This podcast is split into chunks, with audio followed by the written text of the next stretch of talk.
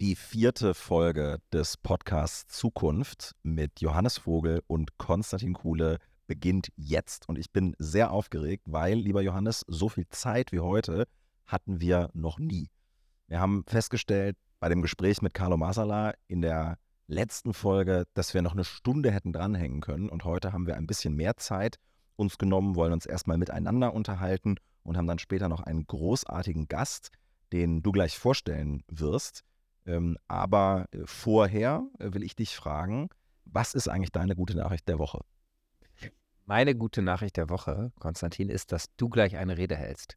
Ähm, nein, also auch äh, nicht nur generell, das ist immer großartig, äh, sondern zu welchem äh, Thema. Wir zeichnen diesen Podcast heute auf äh, an einem Donnerstag und ähm, gleich gibt es im Plenum eine aktuelle Stunde zu einem großartigen Gesetzgebungsvorhaben äh, der Koalition, an dem du und ich ähm, seit vielen Jahren arbeiten und was, glaube ich, wirklich für uns beide ein Herzensthema ist. Nämlich, wir arbeiten nicht nur an einem modernen Einwanderungsrecht, endlich mit Punktesystem und so weiter, sondern wir wollen endlich wie Kanada, wie die Kanadier und andere moderne Einwanderungsländer auch das Staatsbürgerschaftsrecht modernisieren, weil modernes Einwanderungsland braucht auch moderne Regeln. Und äh, das ist sowas von überfällig, dass mich, ich mich darüber sehr, sehr freue, dass wir da jetzt vorankommen. Das ist einfach eine großartige Nachricht. So sieht's aus. Äh, künftig kann man schon nach fünf Jahren eingebürgert werden, bei besonderen Integrationsleistungen sogar schon nach drei Jahren. Außerdem erkennen wir an, was die Gastarbeiter für unser Land geleistet haben. Wir haben ja einen wesentlichen Teil unseres Wohlstandes Menschen zu verdanken, die nach dem Zweiten Weltkrieg angeworben worden sind aus Ländern wie Italien, der Türkei, aber auch Marokko, Spanien. Äh, hinzu kommen die Vertragsarbeiter in der DDR. Also da sind einige äh, Themen liegen geblieben über die letzten Jahre. Da erkennen wir viele Realitäten an und wir sorgen gleichzeitig dafür, dass Ausnahmen beseitigt werden und künftig äh, vor allen Dingen daran angeknüpft wird, dass Menschen von ihrer eigenen Arbeit leben können. Und das ist großartig. Und ich freue mich auf diese Rede und bin sehr, ja, bin sehr motiviert. Also das ist auch meine gute Nachricht. Wir hatten uns mal vorgenommen, dass wir nicht die gleiche äh, Nachricht sagen dürfen, aber heute machen wir eine Ausnahme, weil wir beide das so gut finden, oder? Ja, und wenn ein Thema, was uns beiden was bewegt, in einer Woche vorankommt, ja. dann finde ich es auch voll okay. Also, dann ist es okay. Nur dann. Ja, sonst genau, müssen sonst wir unterschiedliche. Ähm, ja, ich ja. dachte eigentlich, dass du das Gebäudeenergiegesetz äh, ansprichst als gute Nachricht äh, der Woche. ähm, ich ähm, äh, möchte als ähm, äh, meine, hm, meine gute Laune der Woche betonen, dass entgegen äh, tausend medialer Debatten und Journalistenfragen, die ich mich, der ich mich dieser Woche erwehren muss, ich glaube, äh, dass ähm, alle mal cool bleiben sollen, diese Koalition nicht vor dem Scheitern steht und dass es normal ist, wenn zu äh, hochstreitigen Fragen und zu Gesetzen, die noch nicht gut sind, gerungen wird. Ich habe generell das Gefühl, dass wir hm, uns endlich mal angewöhnen müssen und ich habe das Gefühl, diese Koalition, also die sogenannte Ampel aus äh, SPD, FDP und Grünen, ähm, zwingt ein bisschen vielleicht die politische Kultur dieses Landes dazu, weil so unterschiedliche Parteien koalieren, dass wir uns endlich mal angewöhnen müssen, nicht jede politische Debatte als Streit zu deklarieren. Das meine ich ganz generell. Also ich finde, es muss einfach normal werden, es geht auch gar nicht anders in der Demokratie, dass nicht hinter den Kulissen alles ausgetragen wird und dann so Koalitionen, Parteien wie so ein monolithischer Block nach außen treten und sagen, das ist jetzt die beste Lösung, sondern dass offen gerungen wird, die unterschiedlichen Positionen sichtbar werden und das ist so lange gut, wie es am Ende ein gutes Ergebnis gibt, was auch ausreichend weit das Land nach vorne bringt, was mehr ist als der kleinste gemeinsame Nenner. Also ich habe irgendwie das Gefühl, wir müssen echt endlich mal lernen, nicht jede politische Debatte ist gleich Streit und nicht jeder äh, Kompromiss ist übrigens auch gleich Verrat. Ähm, und hier ist einfach die Tatsache, äh, dass ähm, es ein super wichtiges Thema gibt, wo das Land richtig hinterherhängt, nämlich wie schaffen wir es auch, das Wohnen zu dekarbonisieren? Wie kriegen wir das hin, in 22 Jahren klimaneutral zu sein, auch beim Heizen? Und das müssen wir lösen, ähm, ist liegen geblieben, müssen wir jetzt lösen.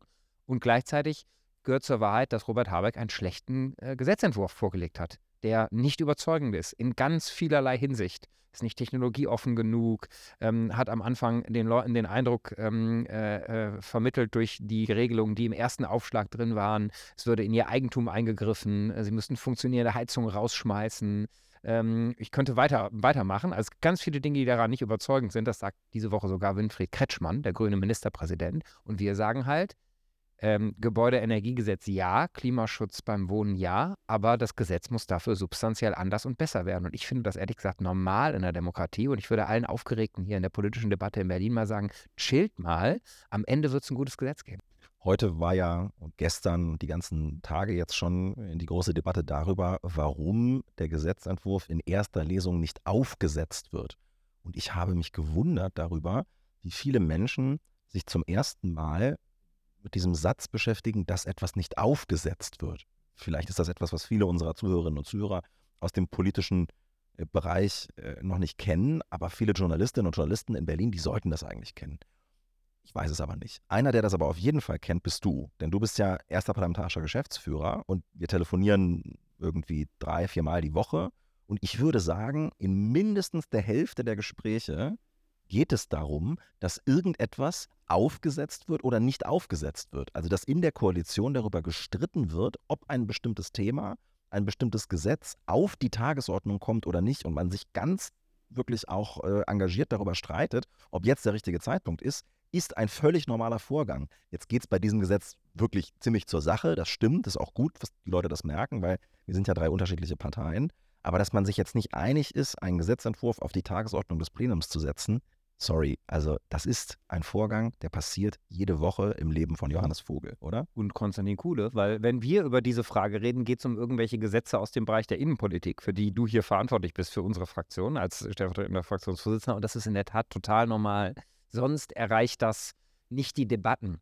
Und dahinter steht nach meinem Gefühl so ein bisschen die, hm, die unterschiedliche Herangehensweise ähm, äh, dass die, die Kolleginnen und Kollegen von den Grünen gerade sehr darauf fixiert sind, erstmal festzulegen, dass wir auf jeden Fall dann und dann abschließen werden. Vor dem Sommer wollen die das gerne. Und wir sagen, es kann doch, ist doch Politik at its worst, wenn man sich an den Verfahrensfragen so, so, so festbeißt, dass man sagt, es muss auf jeden Fall eine Lösung geben, egal ob sie gut oder schlecht ist. Und das finde ich einfach überhaupt nicht überzeugend. Deswegen sagen wir bei einem Gesetz, was so streitig ist, müssen wir erstmal einer Lösung näher kommen. Das werden wir auch, bin da fest von überzeugt. Aber es zählt doch nicht, wann ein Gesetz kommt genau, plus minus Wochen, Monate später gar keine Rolle. So bei der großen Aufgabe bis 2045 klimaneutral zu werden. Ist nicht mehr viel Zeit, 22 Jahre. Aber drei Monate früher oder später entscheidet definitiv nicht darüber, ob es gelingt, sondern ob das Gesetz gut ist und funktioniert. Das entscheidet darüber, ob es gelingt. Und deswegen ähm, gibt es hier äh, einen Streit. Ich glaube aber, es ist richtig, den auszufechten und zu sagen, wir ziehen das durch im Bundestag, wenn es gut ist, wenn es substanziell anders geworden ist. So, und das ähm, äh, äh, geht hoch her. Und gleichzeitig, glaube ich, ist cool, ist es richtig, sich kurz zurückzulehnen und zu sagen, cool bleiben und darüber nachdenken, worum es geht, nämlich um die gute Lösung in der Sache. Und dann ist man gut beraten. Ja, und ich finde es gut, was du ähm, gerade gesagt hast. Es geht um ein wichtiges Thema und es kann auch nicht darum gehen, Klimaschutz im Gebäudesektor per se zu verhindern, sondern wir brauchen Klimaschutz im Gebäudesektor. Wir werden auch äh, nicht klimaneutral werden, wenn wir nicht über alle Sektoren hinweg Klimaschutzziele verwirklichen. Wir haben ja dafür gesorgt, dass diese Sektoren untereinander sich auch kompensieren können. Deswegen ist der Emissionshandel für uns ein wichtiges Thema. Aber natürlich muss man sich jeden Sektor einzeln anschauen. Und es ist nicht die Aufgabe der FDP, dafür zu sorgen, dass es im Gebäudesektor keinen Klimaschutz gibt. Es ist die Aufgabe dafür zu sorgen, unsere Aufgabe als FDP, dass es einen funktionierenden Klimaschutz im Gebäudesektor gibt, der von den Menschen auch akzeptiert wird und man muss sich ja nur anschauen, was wir momentan in den Postfächern haben. Dir wird es äh, ähnlich gehen, äh, was wir für Rückmeldungen haben von der Bevölkerung. Viele Leute fühlen sich da nicht mitgenommen. Und äh, die wollen wir uns gerne kümmern und dafür sorgen, dass auch die am Ende ihren Beitrag zum Klimaschutz im Gebäudesektor leisten können. Und ich finde, das ist eigentlich eine ziemlich wichtige Aufgabe, die wir da in der Koalition übernehmen. Und ähm, wir kriegen sogar Unterstützung für unsere Position, ähm, von ähm, ganz prominenten Klimaforschern. Wir sind in diese Woche gestartet mit einer Wortmeldung von Ottmar Edenhofer. Das ist ähm, der äh, äh Präsident des Potsdam-Instituts, so ein bisschen, also wirklich eine, eine Koryphäe, ich will jetzt nicht sagen Klimapapst, das sind immer so komische Label, aber wirklich eine Koryphäe im Klimaschutz. Und der hat sich Anfang äh, der Woche gemeldet, hat gesagt, die Koalition wäre klug beraten, wenn sie jetzt mal innehält ähm, äh, dieses GEG-Entwurf so nicht macht, weil da viel zu viel Micromanagement klein-klein drin ist und sich auf die wesentlichen Fragen beim Gebäudeenergiegesetz konzentriert. Zum Beispiel so Dinge wie, das ist natürlich eine neu eingebaute Heizung, wenn, es, wenn, wenn sie wirklich ansteht, natürlich das Potenzial haben muss, klimaneutral zu sein 2045. Das ist ja eine Frage der Vernunft, das kann ja gar nicht anders sein. Aber er sagt weniger Micromanagement und mehr Zertifikatehandel nutzen. Also exakt das, was wir vorschlagen ähm, als FDP, was ich auch mit Lukas Köhler selber noch mal vor ein paar Wochen in die Debatte geschmissen habe. Und äh, die, der Parteitag hat es beschlossen, die Fraktion hat es beschlossen, weil wir sagen, ähm, dieses wirksamste Instrument, was wir haben, dichten Deckel für CO2, Zertifikatehandel nutzen und dann die Kräfte der Marktwirtschaft auch stärker äh, für die Lösung nutzen, den könnten wir in Deutschland früher nutzen. Der ist erst 2027 in der EU verbindlich, aber niemand hindert uns, es national früher zu machen. Im Gegenteil, ist sogar sehr leicht möglich. Und das äh, ist, was wir vorschlagen. Das hängt mit dieser Debatte zusammen, weil es da um die Nutzung im Gebäudesektor geht. Ähm, und da freue ich mich, wenn einer der prominentesten Klimaforscher unseres Landes sagt, eigentlich ist das, was die Freien Demokraten da in die Debatte schmeißen, genau die richtige Richtung. Und deswegen schmeißen wir es dann jetzt auch in die Beratung über dieses Gesetz, weil am Ende muss es die beste Lösung sein. Das klingt gut. Ich wollte gerade eigentlich nochmal daran erinnern, dass du unseren Gast vorstellen wolltest. Das sollten wir jetzt machen, damit die Leute nicht denken, boah, die beiden reden da über Gebäudeenergie. Ich wollte doch eigentlich äh, den Gast hören. Das mache ich jetzt und danach habe ich aber noch ein, zwei noch Punkte, ein, zwei über die wir Punkte. beim, beim Unbedingt. Staatsbürgerschaftsrecht bei unserer wahren so. guten Nachricht der Woche Ja, ich habe auch noch noch ein, reden zwei müssen. Punkte. Aber mach erst mal den Gast. Also, unser Gast ähm, ist äh, die Einlösung äh, einer Idee, die wir in unserer allerersten Podcast-Folge ähm, schon hatten. Nämlich, äh, als wir die aufgezeichnet haben, fand äh, im Bundestag gerade eine Debatte statt, äh, das erste Mal äh, ob platt.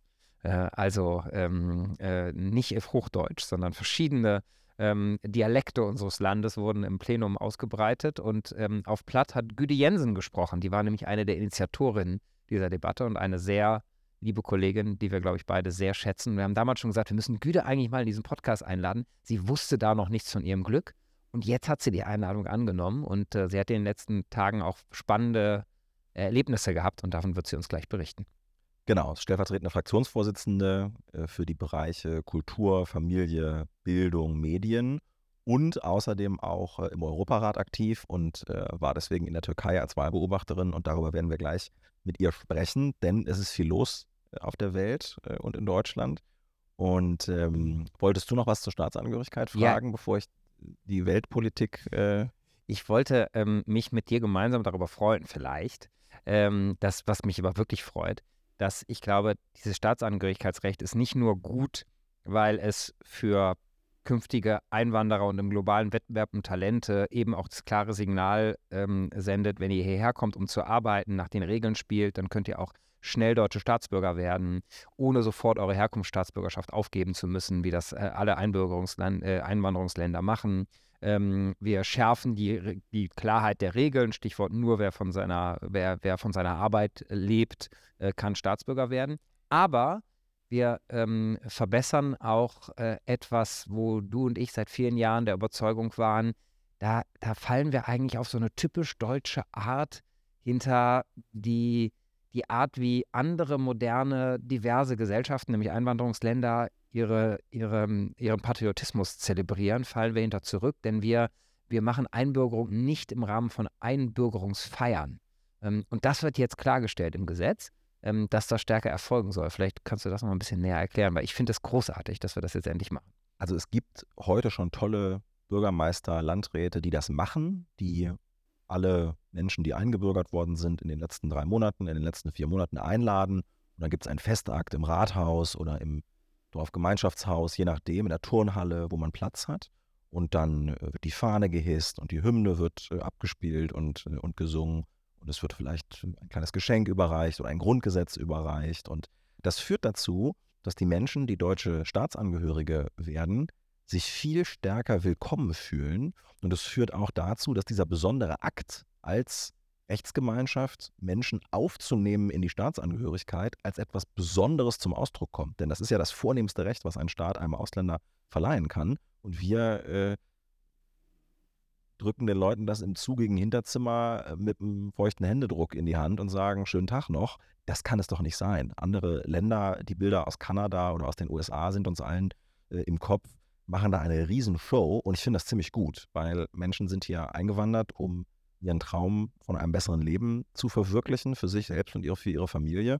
Und wenn sie das geschafft haben und hier Teil äh, unseres Landes sein wollen, dann sollten wir das feiern. Dann ist das ein Grund zum Feiern.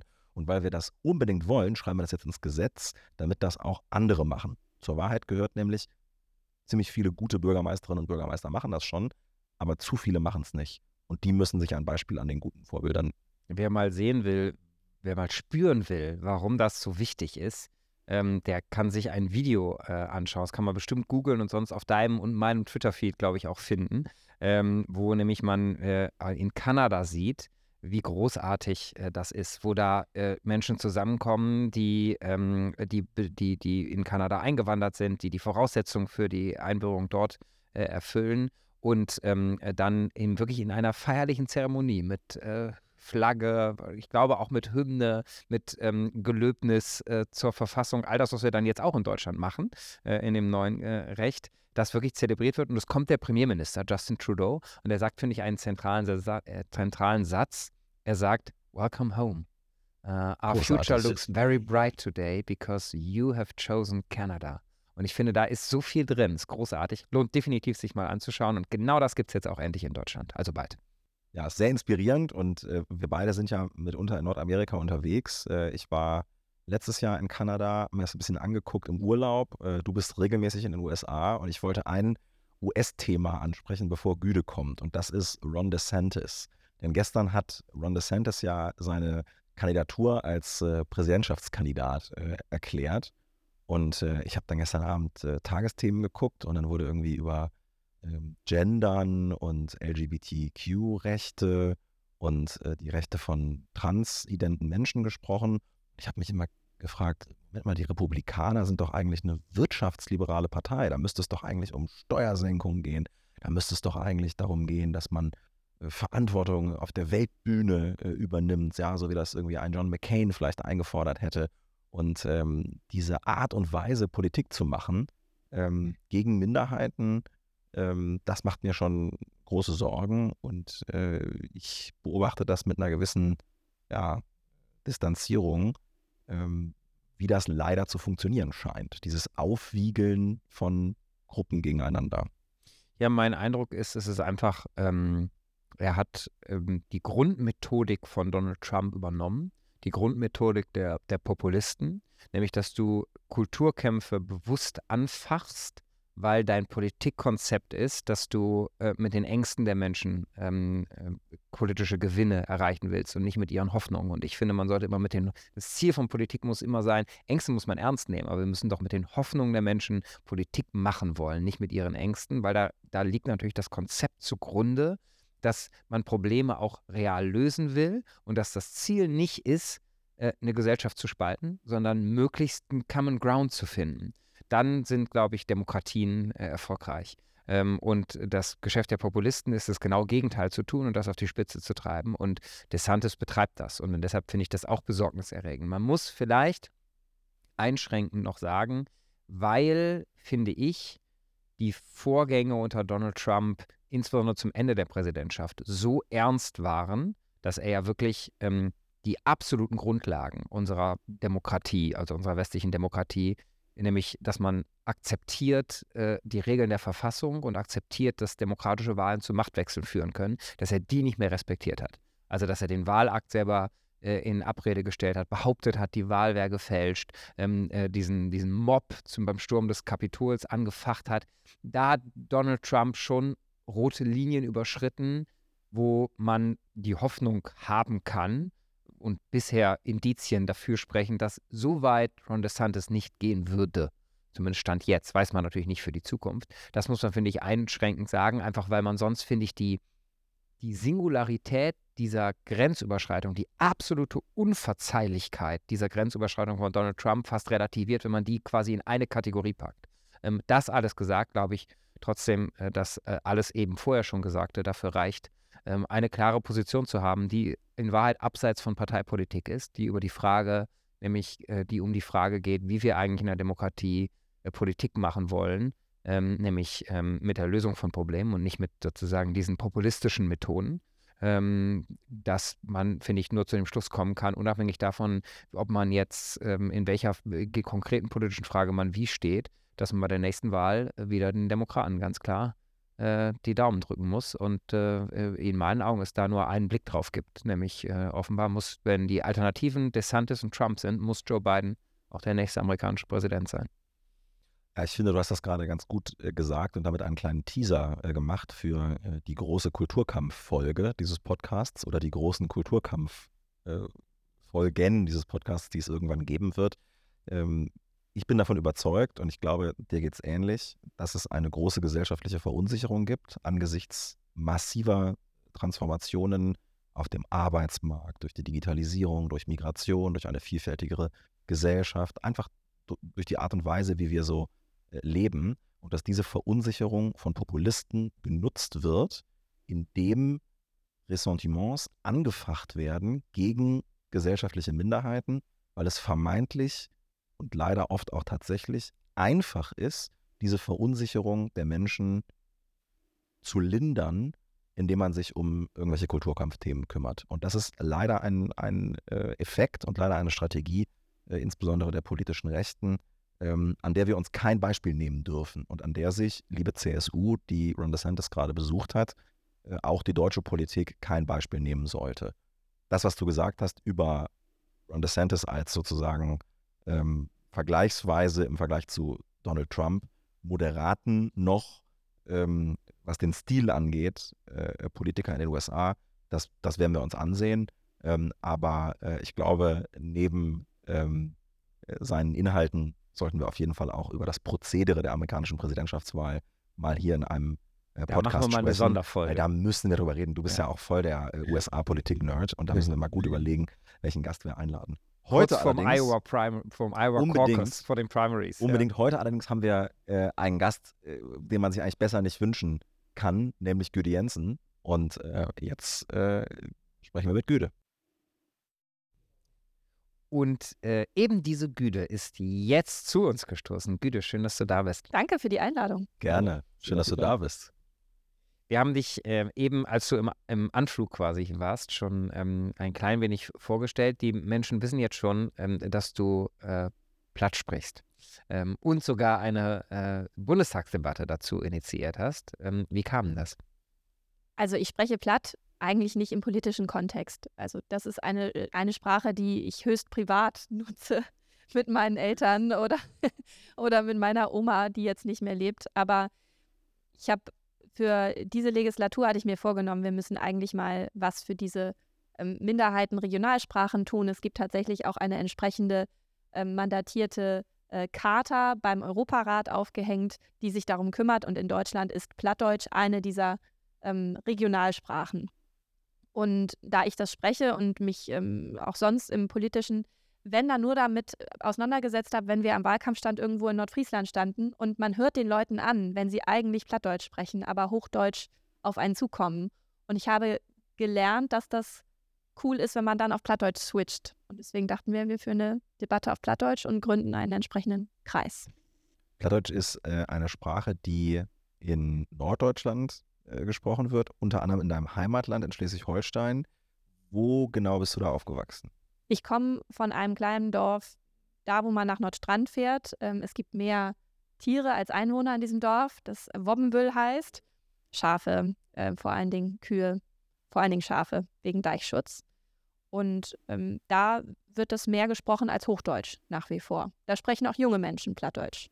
Und je weiter man in Richtung Süden oder in Richtung Berlin geht, desto weniger ist das der Fall. Aber es gibt auch Menschen in NRW, die Plattdeutsch sprechen. Es gibt viele Menschen in Niedersachsen, die das tun. Aber hallo, und du redest, glaube ich, wirklich mit deinen Eltern auch. Ähm, ne? Mit meinem Vater. Deinem Vater. Ja. Genau, mit meinem Vater, mit meinen Großeltern, aber die leben nicht mehr. Deswegen versuche ich den Kreis wieder zu erweitern. Manchmal spreche ich mit meinen Kindern, dann gucken sie mich komisch an. Deswegen, ich brauche da mehr Energie, dabei zu bleiben.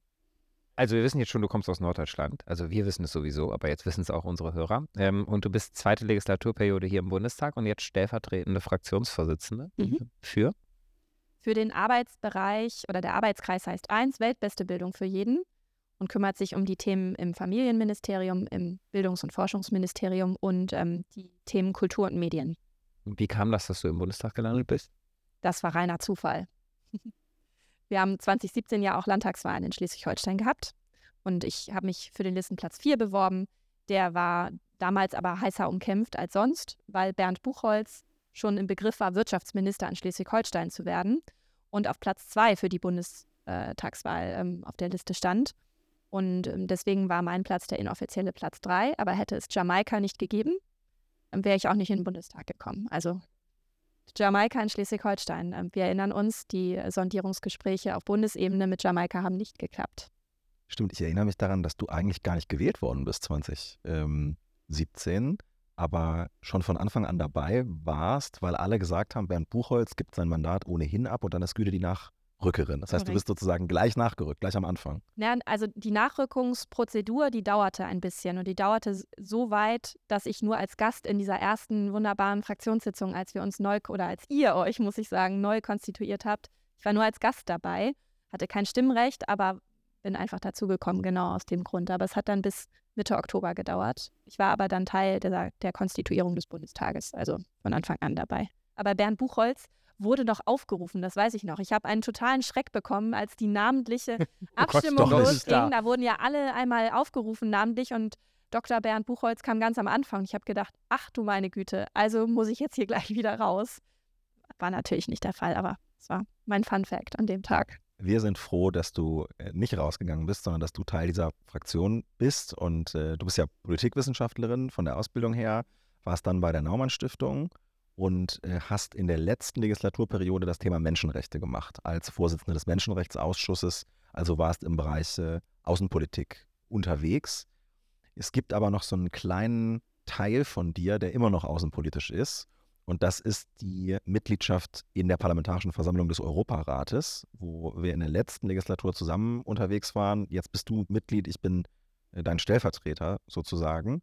Und äh, vielleicht kannst du mal ein bisschen darüber erzählen, was es damit eigentlich auf sich hat. Was ist das eigentlich? Ich glaube, viele wissen das gar nicht. Das habe ich mich ehrlich gesagt wir haben uns das beide gefragt in der ersten Legislatur, in der wir dabei sind, 2017. Äh, Und wer hat euch dann, denn, dann da? Stefan Ruppert hat uns geholfen. Hat gesagt, mach da mal. Genau. Also das Büro Lambsdorff so. hat angerufen und gesagt, da müssen irgendwie noch Leute rein, äh, mach das mal. So. Und ihr hattet keine Ahnung, was das ist, gesagt, ja, klang, klingt gut. Klang Europa. Gut. Europarat finde ich ja. gut. Und im Zweifel bei solchen Dingen erstmal Ja sagen, weil sonst macht das jemand anders für einen und dann ärgert man sich im Nachhinein. Das kann ich nur als Tipp vielleicht geben. Aber also der Europarat hat nichts, nichts mit der Europäischen Union in dem Sinne zu tun. Das ist immer die erste Vermutung, sondern es ist ein Gremium, was auch schon deutlich länger existiert. Damals, als wir reingewählt wurden, waren es noch 47 Mitgliedstaaten, also auch deutlich mehr, als die Europäische Union hat. Ähm, wir haben Russland aus berechtigten, äh, bekannten Gründen rausgeworfen. Endlich, muss man sagen. Ähm, Konstantin kann vielleicht gleich noch erzählen, was im Juni 2019 passierte, was ich im Nachhinein echt immer noch grauenhaft finde. Ähm, und jetzt sind wir 46 Mitgliedsländer in diesem Europarat. Und das bekannteste Gremium dessen ist eigentlich der Europäische Gerichtshof für Menschenrechte in Straßburg. Und der ist dieses Gremium, das überwacht, dass eigentlich jeder in diesen 46 Mitgliedstaaten und jede ähm, ihre Menschenrechte durchgesetzt bekommen kann. Und das auch auf einem Klageweg, der einmalig äh, weltweit ist, nämlich ähm, individuelle Verfahren vor dem EGMR können wenn der nationale Klageweg ausgeräumt wurde oder ähm, durchgefochten wurde, anhängig werden. Und äh, aber der Europarat kümmert sich auch eben zum Beispiel um Regional- und Minderheitensprachen oder eben um Wahlbeobachtungen. Ähm, und das ist ja in den Tagen jetzt auch ein ganz besonders wichtiges Thema. Da warst du gerade.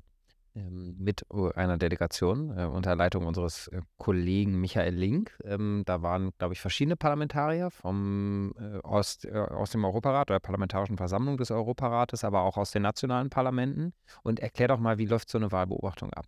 Also es gibt eine ähm, International Election Observation Mission, also die offizielle Wahlbeobachtung, ähm, zu der das jeweilige Land, was wählt, einladen muss. Das heißt, wir sind da nicht ähm, mit dem erhobenen Zeigefinger eingereist und gucken dann mal und erzählen allen ähm, in der Türkei in diesem Fall, wie sie das zu tun haben, sondern die Türkei hat offiziell eingeladen. Die Türkei ist Mitglied im Europarat, deswegen auch ähm, eine Delegation aus dem Europarat und Michael Link ähm, hatte eine wichtige Rolle bei der OSZE, ähm, nämlich der ähm, äh, Special Coordinator, der vor allen Dingen darauf acht gegeben hat, dass der Abschlussbericht, der sehr, sehr wichtig ist, ähm, genau formuliert war. Und Wahlbeobachtung in, insofern ist neutral und ist genau das, was es nämlich sagt, Beobachtung. Wir schreiten nicht ein, auch wenn wir große, grobe Schnitzer feststellen. Und ähm, am, ähm, am Sonntag, dem 14. Mai, wurde im ersten Wahlgang gewählt. Sowohl ein Parlament als auch Prä Präsidentschaftswahlen fanden statt. Und da zeichnete sich aber schon ab, dass möglicherweise eine zweite oder eine Stichwahl ähm, möglich sein musste. Und die ist jetzt am äh, Pfingstsonntag. Und ähm, da findet auch wieder Wahlbeobachtung statt. Man ist in zwei Zweierteams unterwegs und hat im Grunde ein Booklet, das, ich habe euch das mitgebracht und hier hingelegt. Da stehen ähm, im Grunde alles äh, an Fragen drin, die wir beantworten müssen im Zuge einer solchen Beobachtung in den Büros. Man schaut darauf, wie eröffnet wird, ob alles Notwendige vorhanden ist, inklusive gestempelter Briefe. Ähm, Fun Fact: In der Türkei wird kein Kreuz gemacht, sondern mit Stempeln agiert. Steht Evet drauf, also Ja. Und danach verfolgen wir eine Schließung eines Wahllokals, eine Auszählung. Und das war hochspannend, weil man natürlich auch in den Tagen davor ganz viele Informationen und Briefings bekommt und in kürzester Zeit sehr viel über das Land und das politische System lernt und dann beobachtet, ob es funktioniert oder nicht. Und würdest du sagen, ihr habt das ja auch offiziell berichtet, aber vielleicht kannst du es uns nochmal beschreiben, weil das sich ja viele gefragt haben, würdest du sagen, dass die Wahl zumindest frei war? Wenn vielleicht auch nicht fair? Also ist sie, äh, habt ihr irgendwelche Hinweise auf Wahlfälschung dergleichen bekommen? Oder weil ist das der Teil der türkischen Demokratie, der weiterhin funktioniert? Also man muss festhalten, und das finde ich unheimlich positiv, dass eine ganz, ganz große Mehrheit der Türkinnen und Türken den Wahlvorgang oder ihr Wahlrecht sehr ernst nehmen. Ich wünschte manchmal, das wäre in Deutschland so ausgeprägt. Ähm, ich kenne, habe gerade die aktuelle Zahl nicht im Kopf. Es waren, glaube ich, zwischen 80 und 90 Prozent Wahlbeteiligung. Das ist hochpositiv. Ähm, die Wahlen als solche waren am Tag, zumindest die Dinge, die ich beobachten konnte, ähm, sind größtenteils ähm, ohne Vorkommnisse abgelaufen. Aber man muss eigentlich, um diese Wahlen beobachten zu können, auch die Langzeitwahlbeobachtung hinzuziehen und schauen, wie frei ist die Presse? Wie war es überhaupt möglich, dass Parteien sich ähm, für den Wahlvorgang oder die Registrierung anmelden konnten, wurden sie behindert. Gab es vorher schon eigentlich eine Kandidatenauslese und die fand statt. Ähm, Erdogan hat massiv potenzielle, aussichtsreiche Kandidaten aus der Opposition behindert. Der Bürgermeister von Istanbul war immer ein Kandidat, Imamoglu. Ähm, der wurde daran gehindert anzutreten. Selatin Demirtas von der HDP sitzt nach wie vor im Gefängnis.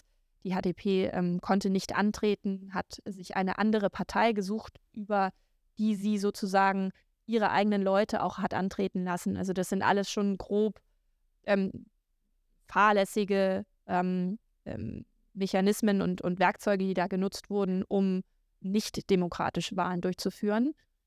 Ähm, Stück weit aber dann immer unter diesem Deckmantel, das ist doch hier alles demokratisch. Das Justizsystem ist nicht frei. Und ähm, es läuft sicherlich auch darauf hinaus, dass wir keinen Wechsel in der Präsidentschaft haben werden wenn du jetzt so Eindrücke ähm, aus dem Land mitbringst, ähm, das ist ja der Podcast Zukunft, weil wir haben gesagt, äh, die Zukunft ist besser als ihr Ruf und es muss eigentlich ähm, viel mehr Beschäftigung damit im, im, politischen Raum geben und uns beschäftigt das jedenfalls sehr. Mm, und es gab ja, Stichwort, eine bessere Zukunft, große Hoffnungen ähm, vieler Beobachter, ähm, weil äh, Erdogan ja am Anfang die Türkei für, die, für viele Menschen in der Türkei ganz sicher, muss man sagen, ein Hoffnungsbringer war.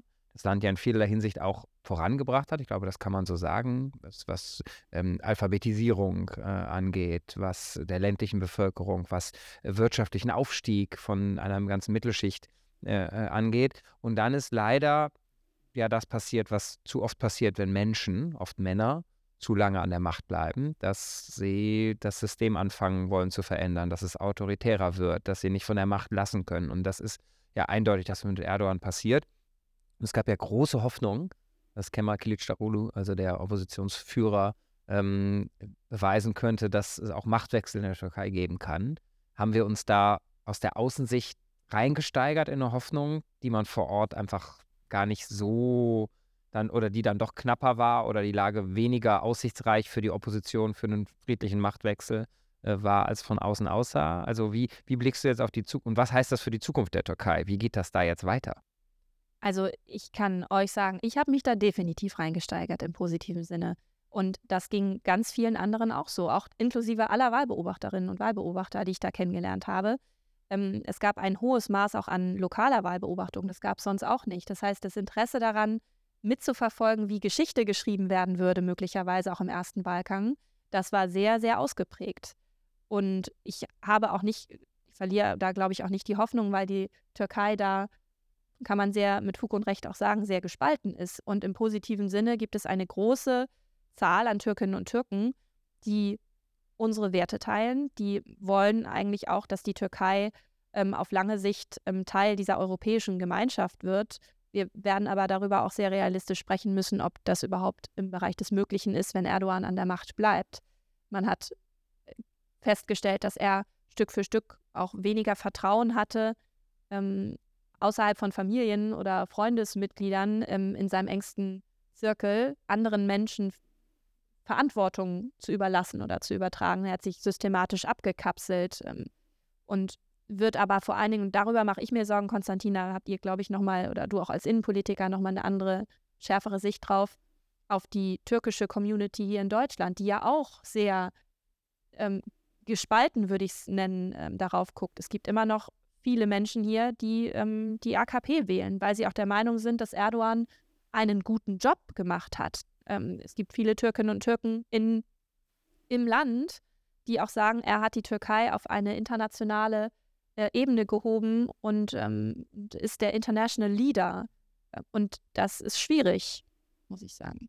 65 Prozent der Türkinnen und Türken, die in Deutschland abgestimmt haben, haben für Erdogan abgestimmt. Das ist viel und ich finde, das muss uns nachdenklich machen und auch ein bisschen relativieren, ähm, dass natürlich äh, diese Umfragen auch ein bisschen äh, eine, eine Bewegung gehabt haben, wo der Wunsch der Vater des Gedankens war. Ja? Also je besser die Umfragewerte für Kılıçdaroğlu wurden, umso, äh, umso besser äh, hat man sie dann auch wahrgenommen und darüber geredet. Und ich glaube, das galt für viele äh, in der Opposition und die Realität in der Türkei, die du viel besser beschreiben kannst, weil du gerade da gewesen bist, aber vor allen Dingen auch die Realität unter den türkischen Staatsangehörigen hier äh, ist leider eine andere.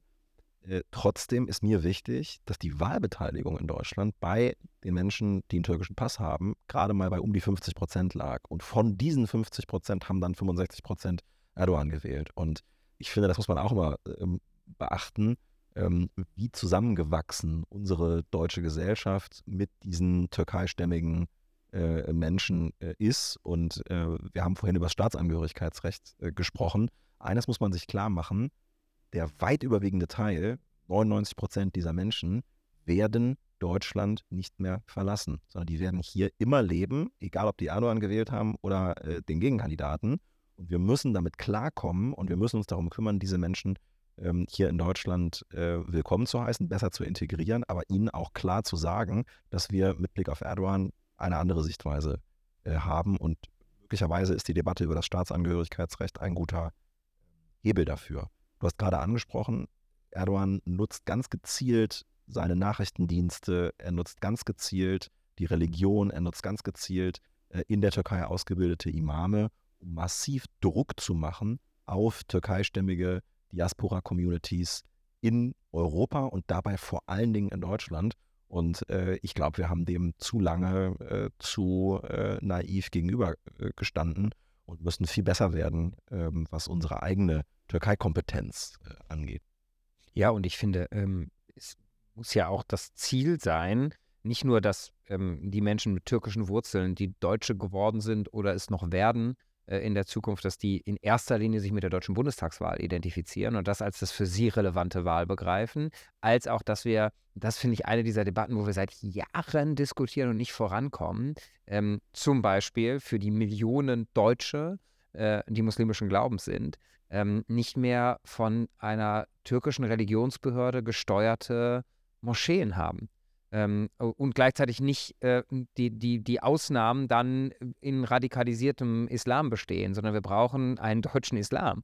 Ähm, und das ist so ein Thema, da finde ich auch, da, da hat Jahren diskutieren wir das. Ja, wir brauchen in Deutschland ausgebildete Imame. Es gibt tolle Lehrstühle, aber wo sind die an, so, so, wo, ist, wo, ist die Durchschnittsmoschee in irgendeiner deutschen Kleinstadt, wo eben der in Deutschland ausgebildete Imam ähm, und nicht der vom türkischen, von der türkischen Religionsbehörde bezahlte äh, Imam tätig ist, da müssen wir endlich vorankommen, sonst wird sich das nicht aufbrechen lassen, nach meiner Überzeugung. Und so lange greift auch Erdogans, der jetzt ja möglicherweise weiter an der Macht bleiben wird, sieht ja leider danach aus, äh, Arm eben halt so tief hier in die Communities rein.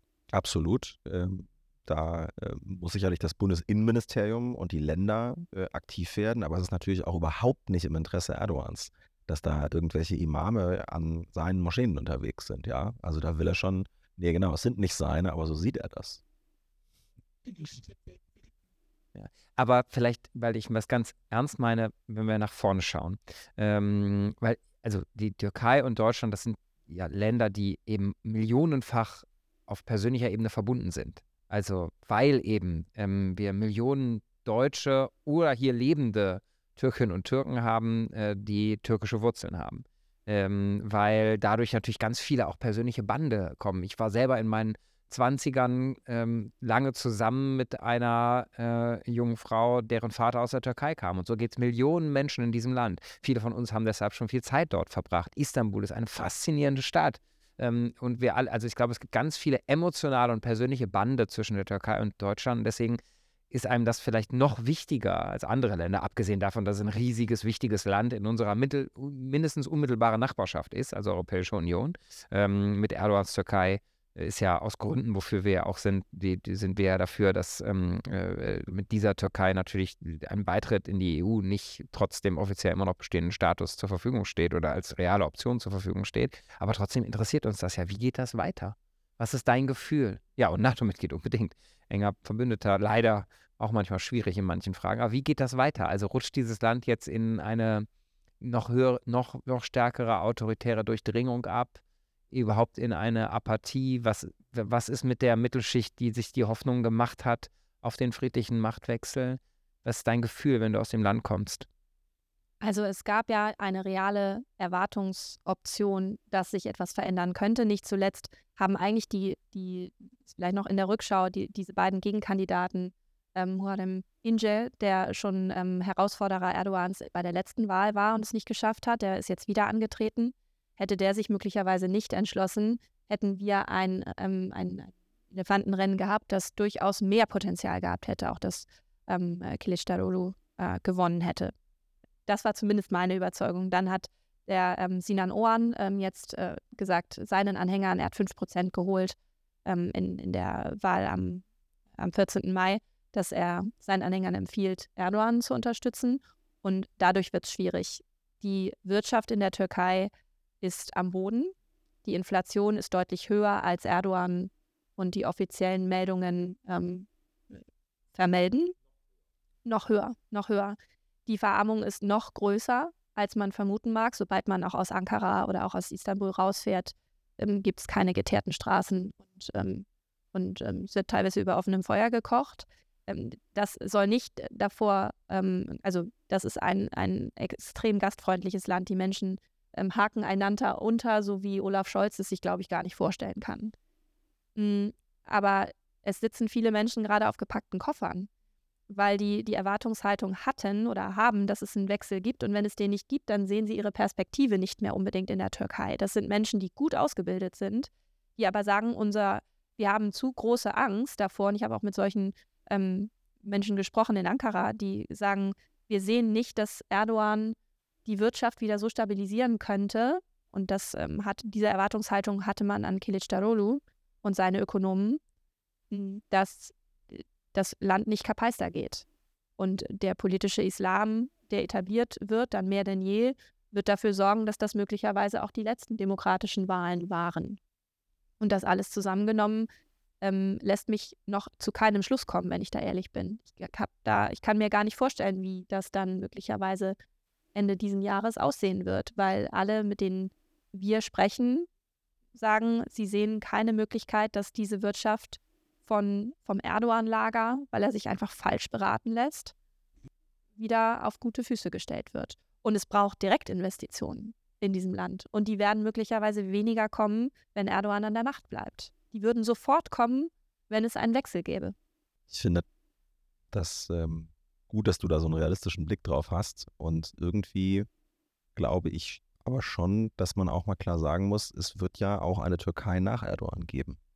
Es wird eines fernen oder nahen Tages der Moment kommen, da wird Erdogan nicht mehr Präsident der Türkei sein. Ich weiß gar nicht, ob man das äh, in der Türkei äh, langfristig noch sagen darf, aber das ist so, ja. Und ähm, ich sage das jetzt mal so, dieser Zeitpunkt macht mir Hoffnung, weil ich glaube, dass wir dann erleben werden, dass ganz viele von den Menschen, die du getroffen hast in der Türkei, wahrscheinlich Güde und die Menschen, die du beschrieben hast, Johannes, äh, dann einen Moment haben, in dem sich vieles neu ordnet. Und ähm, ich wünsche mir, ähm, dass das ein Moment sein wird, in dem wir eine europäische, eine gemeinsame europäische Sichtweise auf dieses Thema haben, aber auch ähm, sich die Türkei in Richtung Europa entwickelt.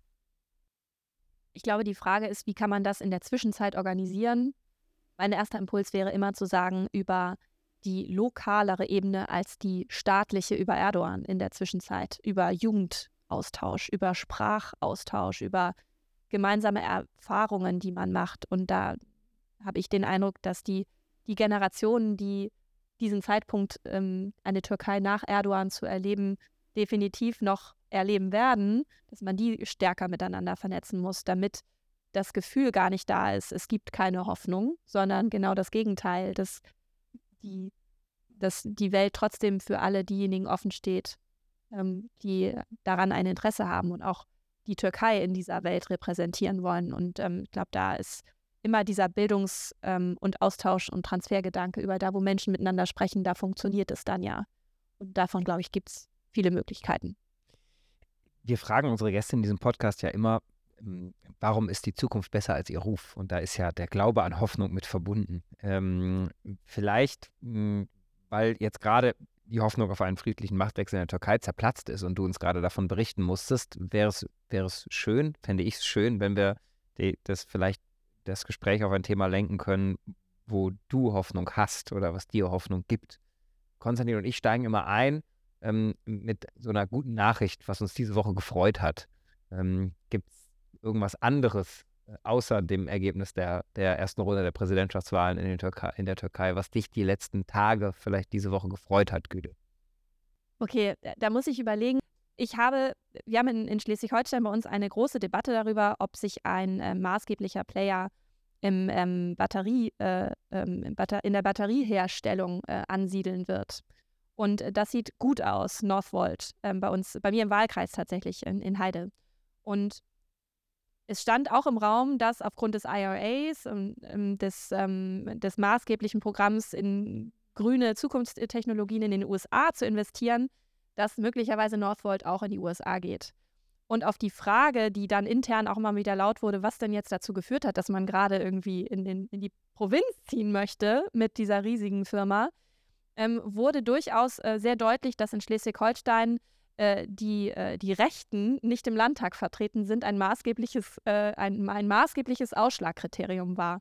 Und ich bin ja so froh, wir haben keine Linken im Landtag in Schleswig-Holstein, keine AfD. Wir arbeiten daran, dass die Liberalen stärker werden. Aber ich finde, wenn das ein Standortvorteil ist, dann sollten wir den ausbauen. Das hat mich sehr gefreut zwei großartige Nachrichten. Erstens, wo ich will die da nur nicht Unternehmens, äh, Unternehmensphilosophie aufdecken, aber ich, mich, ich kann das nur unterstützen. Also. Ja, aber ich finde das, also erstens die Nachricht, dass auch wirtschaftliches Wachstum da gelingt, am besten, wo die Extremisten nichts zu sagen haben, weil es Investitionssicherheit, vernünftige Leute, Fachkräfte, äh, deren Kompass, moralischer Kompass auch stimmt, gibt, ist, finde ich, eine gute Nachricht. Und ich finde, man darf sagen, angesichts der transformativen Bedeutung der Batterietechnik ist es einfach eine großartige Nachricht, dass die Northvolt-Fabrik hierher kommt. Also wie soll das denn gehen mit der Dekarbonisierung, wenn wir die Techniken, äh, die zentralen Schlüsseltechnologien nicht auch hier haben und dass sie auch noch in deinem Wahlkreis ist es, ähm, stattfindet. Also ich finde, äh, also also mich großartig. Reißt das, mich reißt das auch vom Hocker, muss ich sagen. Ich finde das großartig. Richtig begeistert. Besser, also eine bessere Geschichte hättest du jetzt nicht äh, erzählen können und dann noch eine, die stimmt. Also perfekt. Ähm, ich finde, Genau. Ich finde, das muss man aber noch so ein bisschen äh, auswalzen, äh, weil wir ähm, also gemeinsam ja viel darüber nachdenken. Johannes, du, Güde äh, und ich und viele unserer, unserer, unserer Kolleginnen und Kollegen. Wie hängen eigentlich wirtschaftliche Freiheit und gesellschaftliche Freiheit zusammen? Und wenn dann ein großes Unternehmen, das in maßgebliche Zukunftstechnologien investieren will, sagt, für uns ist nicht nur die wirtschaftliche Perspektive wichtig, also wir kriegen vielleicht Subventionen oder wir kriegen Planungssicherheit, wir können uns in Deutschland auf die Gerichte verlassen, wir können uns darauf verlassen, dass demokratische Wahlen stattfinden, ich muss mir keine Sorgen machen. Genau, gute, vielleicht auch ein bisschen kann man die auch noch verbessern, sondern mir ist auch wichtig, was für ein gesellschaftliches Klima, was für eine Offenheit habe ich in, äh, in dem Land, in dem ich äh, investiere. Das ist eigentlich ein ziemlich liberales äh, Argument, das ist eigentlich ein ziemlich liberaler Case, der da gerade in Schleswig-Holstein äh, passiert. Und insofern, ja, also drücken wir da die Daumen, dass das, dass das alles hinhaut. Wir begleiten das hoffentlich auch noch aktiver in den nächsten Jahren. zu diesen Rahmenbedingungen, um eine Überleitung zu versuchen, ähm, gehören ja auch Fachkräfte. Ähm, Talente, die wir nicht verschenken dürfen äh, in dieser Gesellschaft. Und das ist ja das Thema, äh, an dem du äh, hier arbeitest in der Bundestagsfraktion für uns. Hast es ja gesagt, der Arbeitskreis mit den Kolleginnen und Kollegen, der sich um weltbeste Bildung äh, kümmert. Ähm, vielleicht magst du uns da erzählen, was dich antreibt. Also ich weiß nicht, wie es euch beiden geht. Mir geht es so, nachdem wir letztes Jahr fast, finde ich, uns jeden Tag mit dem, dem russischen Überfall auf die Ukraine und den daraus folgenden Krisenszenarien, Energiekrise äh, ähm, beschäftigen mussten und das quasi wie total reaktiv politisch waren in ganz viel Teil unserer Zeit kommt man dieses Jahr jetzt ja so ans Gestalten. Wir haben heute über Einbürgerung geredet, letzte Woche über ähm, äh, Einwanderungsreform, also alles so Themen, wo wir endlich Dinge gestalten können und voranbringen, die wir für überfällig halten in diesem Land. Ähm, was ist das denn in deinem Thema? Also ein Thema, was äh, uns da umtreibt, was ein, ein äh, Flaggschiffprojekt auch von Bettina Stark-Watzinger als unserer Ministerin ist, ist das Startchancenprogramm, was übrigens inspiriert wurde ähm, von äh, der Zeit, wo in NRW noch äh, gute Bildungspolitik gemacht wurde mit ähm, ähm, unserer Ministerin Gebauer. Ähm, die Talentschulen waren da das, ähm, waren da das, äh, das große Stichwort. Wir haben in Schleswig-Holstein ein ähnliches Prinzip mit den Perspektivschulen. Ich finde nur, der Name ist irgendwie ausbaufähig. Der Hintergrund, was wir damit wollen, ist im Grunde Bildungsausgaben und so wie sie ausgeschüttet werden, reformieren und das Startchancenprogramm soll gerade dort ansetzen, wo Bildungsausgaben ganz, ganz wenig hinfließen, in, in, äh, in Regionen und ähm, Brennpunkte, wo es schwierig ist einfach für Kinder, wo Kinder ähm, nicht damit aufwachsen, dass sie neue Fußballschuhe unbedingt bekommen oder vielleicht keine Möglichkeit haben, Nachhilfe zu bekommen, wo die Eltern ihr Bestes tun, dass die Kinder trotzdem gut auf den Weg kommen. Aber Bildung und der Ort Schule ist einfach der Ort, wo man wo man sie auch mehr denn je erreichen wird. Wir haben einen Rechtsanspruch auf Ganztag ab 2026, 27 und Startchancen ähm, werden dort mehr denn je vergeben. 4000 Schulen wollen wir in ganz Deutschland fördern und wir wollen endlich an den Königsteiner Schlüssel ran. Das ist ein sehr. Was denn das? Ähm, ja, das ist, das glaub, ist das ein Ausschüttungs... Das ist auch so ein Politikersprech. ja, Königsteiner ist, Schlüssel. Was ist das? Das ist ein Ausschüttungsmechanismus, der der Bildungsausgaben, wir kennen das wahrscheinlich noch aus äh, 2015, 16, als, ähm, ähm, die, als die, die Flüchtlingswelle äh, kam und wir haben versucht, möglichst gut verteilen zu können und das hat man dann nach Königsteiner Schlüssel gemacht.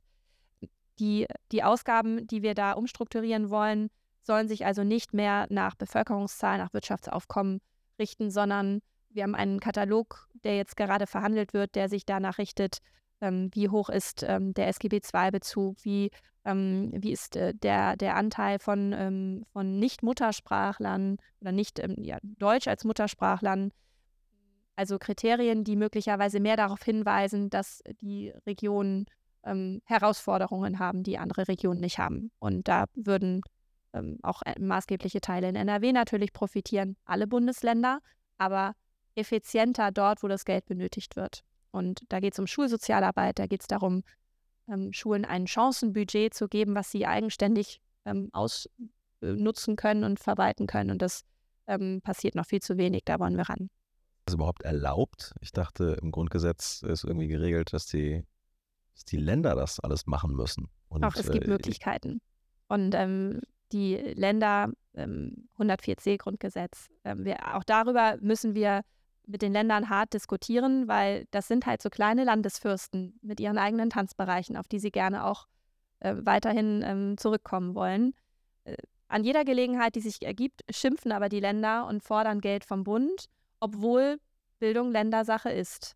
Und dem Bund und uns ist es aber so wichtig, Bildungsstandards in ganz Deutschland wirklich zu etablieren und deswegen zu unterstützen. Und das Startchancenprogramm ist ja nur ein Bereich. Wir haben den Digitalpakt, wir arbeiten am Digitalpakt 2.0. Wir wollen ja nicht, dass es einen Unterschied macht, ob man in Bremen oder Bayern zur Schule geht. Das ist aber nach wie vor der Fall und die Länder sind da nicht unbedingt die kooperativsten. Ähm, und wir, finde ich, sollten da auch sehr hart in dem Erwartungsmanagement agieren, dass wenn die Länder sich nicht beteiligen wollen, dass der Bund das durchaus auch äh, alleine machen wird. Und ähm, der Meinung ist auch Bettina Stark-Matzinger. Ich habe zwei Fragen. Aber erst will ich einmal sagen, weil, weil ich finde, es ist so wichtig, man muss das einmal erklären und highlighten, wie großartig ich dieses Konzept der Talentschulen finde. Ähm, das haben wir in der Tat, ich habe ja selber in NRW das damals ins Wahlprogramm geschrieben, mit dem Koalitionsvertrag verhandelt, aber ähm, das war ja auch inspiriert von Turnaround-Schulen, ähm, die, die es in anderen Ländern gab, wo dann Parteifreunde und Parteifreundinnen von uns gesagt haben, guck mal, das Konzept ist doch super, das bräuchten wir auch in Deutschland. Und ich finde es wirklich so großartig, weil es das Gegenteil von Dingen ist, die wir, wie wir so oft in Deutschland Politik machen. Erstens mit der Gießkanne und zweitens ähm, äh, wo Bildungschancen schon, wo Bildungserfolge schon groß sind, sind auch die Chancen besser, so in den Mittelschichtsvierteln, wo äh, die nicht bildungsfernen Haushalten, wo die Eltern schon ähm, äh, gute Bildung bekommen haben, egal was das im Einzelfall dann heißt, ob akademische oder nicht akademische Bildung, da sind die Chancen groß. Und das ist ja wirklich, eigentlich in Wahrheit ist das ja so beschämend, wir sind ein reiches Land und wir kriegen es nicht hin, dass bei uns die Bildungschancen nicht mit am stärksten von, von allen Industrieländern von der Herkunft abhängen. Das ist so unfair. Und was wir, was wir an Talenten verschenken, ähm, und das ist unverantwortlich. Und das zu ändern, ähm, mit dieser Vision, die besten Schulen in den Stadtteilen mit den größten sozialen Herausforderungen, finde ich, und nicht mit der Gießkanne in die Mittelschichtsviertel das Geld für alle gleich auskippen, sondern da gibt es mehr äh, und bessere Bildung und damit vielleicht ja sogar, das wäre das wär grandios, auch noch sogar Stadtentwicklung zu betreiben. Dass dann irgendwann die Leute ihre Kinder in die Stadtteile schicken, weil da die besten Schulen sind. Das finde ich eine so faszinierende Vision. Jetzt habe ich zwei Fragen. Erstens, können wir die Länder wirklich dazu zwingen, das zu machen? Oder nehmen die das Geld und machen damit irgendwas? Und zweitens, warum nennen wir das nicht auch Talentschulen? Ähm, warum, warum sagen, geben wir dem nicht den Namen, äh, der damit verbunden wird, wenn es das ist? Also zur zweiten Frage ich denke, da ist noch alles möglich. Das Programm Let's wird Startchancen äh, bleiben, aber die Talentschulen äh, sind ja solche, von daher können wir sie auch so nennen. Das war beim Deutschland-Ticket ja ähnlich. Ähm, die Frage, wie können wir die Länder da an, am Tisch halten und zwingen, das wird natürlich der Prozess zeigen. Und da weiß ich, wie schwierig auch die Verhandlungen einfach mit den Ländern, egal bei was sind. Ähm, ich weiß aber, dass wir da kreativ werden und ähm, im Zweifel diesen Weg alleine gehen.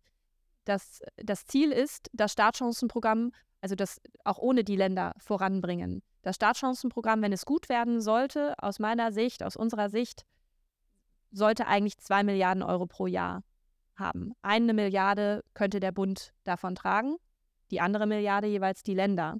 Die Länder sagen aber, nee, nee, nee, also wenn, dann müsst ihr das, habt ihr bei euch im Koalitionsvertrag stehen. Das heißt, wenn es richtig gut wird, dann machen die Länder mit, weil sie sollten ja ein Interesse daran haben, dass Startchancen für Kinder gewährleistet werden. Aber wir machen es sonst auch alleine. Und diese Verhandlungen, die werden gerade geführt. Und ich ähm, weiß, dass auch unsere ähm, äh, Koalitionspartnerinnen und Partner da dabei sind. Von daher, ähm, da bin ich sehr positiv. Da, ähm, bis, bis da die Messe gelesen ist, ähm, haben wir noch viele Möglichkeiten. Das klingt gut und als stellvertretende Fraktionsvorsitzende ist das ja genau deine Aufgabe, solche Verhandlungen zu begleiten, äh, zu führen und am Ende einen Unterschied zu machen in der realen Welt. Und ich finde, das hast du mit Blick auf das Startchancenprogramm ganz wunderbar beschrieben. Liebe Güte. Ich habe einen Punkt, den muss ich leider noch ergänzen. Stellt euch vor, weil das wird manchmal vergessen. Ähm, stellt euch vor, wir erreichen mit so einem Programm, dass bei Kindern, die es sonst schwieriger haben, nicht mehr dieser Gedanke wächst und an den gewöhnt man sich dann ja im weiteren Fortkommen und Altern, ähm, dass man nicht die gleichen Möglichkeiten hat. Dass sie sich also an einen anderen Träumehorizont gewöhnen. Und das würden wir damit erreichen, ein Stück weit zumindest, dass dieser Träumehorizont auf einer Ebene fliegt, auf dem auch ich zum Beispiel aufgewachsen bin. Ich durfte Klavier spielen und Ballett tanzen. Ich musste mich nicht entscheiden. Ich musste auch nicht Sorge haben, dass ich auf Klassenfahrt nicht gehen konnte oder so. Und ich glaube, wenn wir das erreichen, dann ist das mehr als ein Gesetz, was eine Milliarde pro Jahr in Anspruch nimmt, sondern dann ist das ein Wert, den man, glaube ich, in Milliarden gar nicht aufwiegen kann, was das halt für Kinder dann bedeutet. Das wollte ich nur noch sagen. So sieht's aus. Und wir kennen alle Städte, Landkreise und Stadtteile in unseren Wahlkreisen und in unseren Bundesländern, wir ganz genau wissen, dass es einen riesen Unterschied macht, ob man da geboren ist oder ein Landkreis, eine Stadt, ein Stadtteil weiter. Teilweise sind das wenige Kilometer auseinander, teilweise sind es auch nur 100 Meter auseinander. Und es äh, kann einen nicht kalt lassen, dass die Startchancen so unterschiedlich verteilt sind äh, in unserem Land. Und deswegen ist es gut, dass sich auch der Bund dieser Sache annimmt und dass eine Bundesbildungsministerin und eine Bundestagsfraktion in diesem Bereich unter deiner Führung da auch Akzente setzt. Also ich meine, man, man tritt irgendwie an für eine Bundestagswahl. Es gibt ein Bundesbildungsministerium. Es gibt Geld, was wir dafür ausgeben als Bund. Und dann wollen wir auch Akzente setzen. Und ein Akzent muss die Verbesserung der Startchancen für Kinder äh, in unserem Land sein. Und ich finde, das hast du zu Recht beschrieben. Wir haben eine Tradition äh, in diesem Podcast, versuchen die zu entwickeln und ähm, deswegen müssen wir die immer wiederholen, damit sich das langsam zu einer Tradition auswächst. Und die besteht darin, dass du aus dieser schönen Tasse, die hier vor dir steht, einen Zettel ziehen darfst. Und da steht eine Frage drauf und diese Frage, die müssen wir alle drei dann beantworten. Okay. Ich bin mal gespannt. Ich nehme eine von unten. Sehr gut. Hoffentlich. Wir, Hier nicht wir, alle Wir mischen das auch regelmäßig. Wer hat sich die ausgedacht? Oh, welche Musik hörst du am liebsten? Oh, allgemeines ähm, Wer hat, diese Raunen. Fra wer hat diese Frage da reinge das weiß ich reingelegt? nicht. Jens Teutrine. Weil der so einen komischen Den nehme ich Musikgeschmack immer nur der hat. wahr, Deutschrap. als ihr war. Ach Ja, so, genau, ja. genau. Ich glaube, das ist der Einzige, der auch Haftbefehl hört, oder? Hm. Ähm, Ich glaube, der hört Haftbefehl, Ich glaub Capture schon, ja. Bra. Tja. irgendwas. also ich höre alles Mögliche. Soll ich da jetzt drauf antworten? Ja. Also ich Ja. höre, ich höre alles Mögliche von ähm, klassischer Musik, so rund um die Weihnachtszeit, irgendwie Weihnachtsoratorium. ähm, ich gehe regelmäßig dann in, in diese schönen Konzerte, aber äh, so mein, mein, meine liebste Sängerin ist Katie Melua nach wie vor. Konstantin. Ich möchte an dieser Stelle kurz an die großartige Tina Turner erinnern, Ja. die gestern verstorben ist. Ich bin ein großer Tina Turner-Fan und äh, liebe ihre Musik und finde es sehr traurig, dass sie gestern äh, gestorben ist und werde aber äh, ja ihre Musik hörend an sie denken. Und morgen Abend besuche ich ein Konzert von Depeche Mode und äh, die mag ich auch sehr gerne. Und Cher, kann das sein? Ich war auch schon mal auf einem Share-Konzert. Ich mag ja. die Musik auch, die du magst. ich mag ja auch unterschiedliche Arten von Musik, aber generell gilt mein Musikgeschmack, äh, mein Musikgeschmack gilt als schwierig. Das ist Ansichtssache. Ja, eigentlich alle Leute, mit denen ich so darüber rede. Also gilt als sehr komplex, sehr schwierig, kann man nicht so sagen. Aber ja, also morgen Depeche Mode und gestern viel an Tina Turner gedacht. Ich glaube, mein Musikgeschmack ist auch nicht fassbar in eine Kategorie. Ähm, ich war schon auf Robbie Williams Konzerten und äh, höre äh, morgens beim Joggen äh, Nina Chuba, also mitunter. Wer, wer ist Äh, das? Konstantin, das ist nicht dein Ernst. Wildberry Ähm, Lillet. Ja. Hallo? Äh, Die, die, die Ah, ich hätte nicht mein Chartentdeckung der letzten Ja. äh, Monate Achso, in ist Deutschland. ist eine aktuelle, Nee, aktuelle also gut. die letzten. Also, wie, Und die schreibt ihre Musik Lieder der selber. letzten Monate so, so Durchschnitt, was so in den Charts ist und im Ah. Radio gespielt wird, hast du verfolgt? Könnte ich mir mal äh, anhören. Ja. Ja, genau. Hörst dir mal an. Kann ich nur empfehlen. Ähm, ja, ähm, gut. Äh, nach dieser Offenbarung, dass wir alle drei ein absolut sophisticated ähm, ähm, äh, Musikgeschmack haben ähm, und offenbar ganz viel Zeit, äh, dieses, dieses, diese Welt zu verfolgen neben unseren, äh, unserem Job, ähm, schließen wir die Folge und waren sehr happy, Güte, dass du bei uns warst. Danke. Spaß gemacht. Vielen Dank für die Einladung. Bis bald. Und zum Abschluss ähm, möchten wir euch natürlich auf zwei Dinge hinweisen, die erfahrene Podcast-Hörer natürlich klar ist und es trotzdem immer wieder gut ist, sich vor Augen zu führen. Erstens, wir freuen uns über ein Like. Ihr dürft diesen Podcast raten, wenn er euch gefällt. Äh, wir wollen euch natürlich Auch nichts wenn er euch aufdrängen. nicht gefällt. Es geht vor allen Dingen darum, ihn zu raten. Und zweitens, ihr könnt ihn abonnieren, ähm, damit ihr nicht verfolgt, wenn die nächste coole Folge rauskommt. Carlo Masala war gerade bei uns, Güde Jensen ähm, ist gerade bei uns. Was soll da erst noch alles Großartiges kommen? Ihr dürft es nicht verpassen. Abonniert unseren Das Podcast. ist sehr krass.